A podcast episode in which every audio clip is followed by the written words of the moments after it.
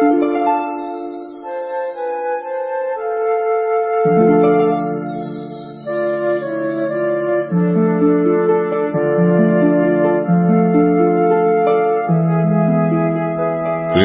livro de Samuel, capítulo 27.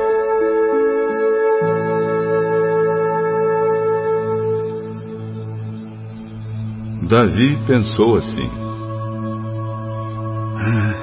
Um dia Saul vai me matar. A melhor coisa que eu posso fazer é fugir para a terra dos filisteus. Aí Saul deixará de me procurar em toda a terra de Israel, e assim eu ficarei livre de perigo.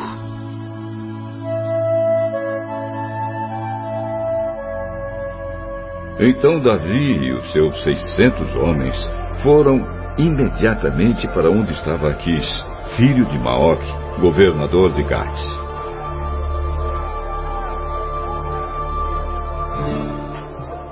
E Davi e os seus homens ficaram morando ali em Gate com as suas famílias. Estavam com Davi as suas duas mulheres, Ainoã de Jezreel e Abigail, a viúva de Nabal de Carmelo. Quando Saul soube que Davi tinha fugido para Gate, deixou de procurá-lo. Davi disse a Aquis: Se você é meu amigo. Me dê uma cidade pequena para eu morar nela. Não é preciso que eu fique morando com você na capital. Então Aquis deu a Davi a cidade de Ziclag. Por isso, até hoje, Ziclag pertence aos reis de Judá. Davi morou um ano e quatro meses na terra dos filisteus. Davi e os seus homens costumavam atacar os Jesuritas, os Gizitas e os Amalequitas que viviam naquela região há muito tempo. Atacavam a terra deles desde Sur até o Egito. Matavam todos os homens e mulheres e tomavam as ovelhas, o gado, os jumentos, os camelos e também as roupas.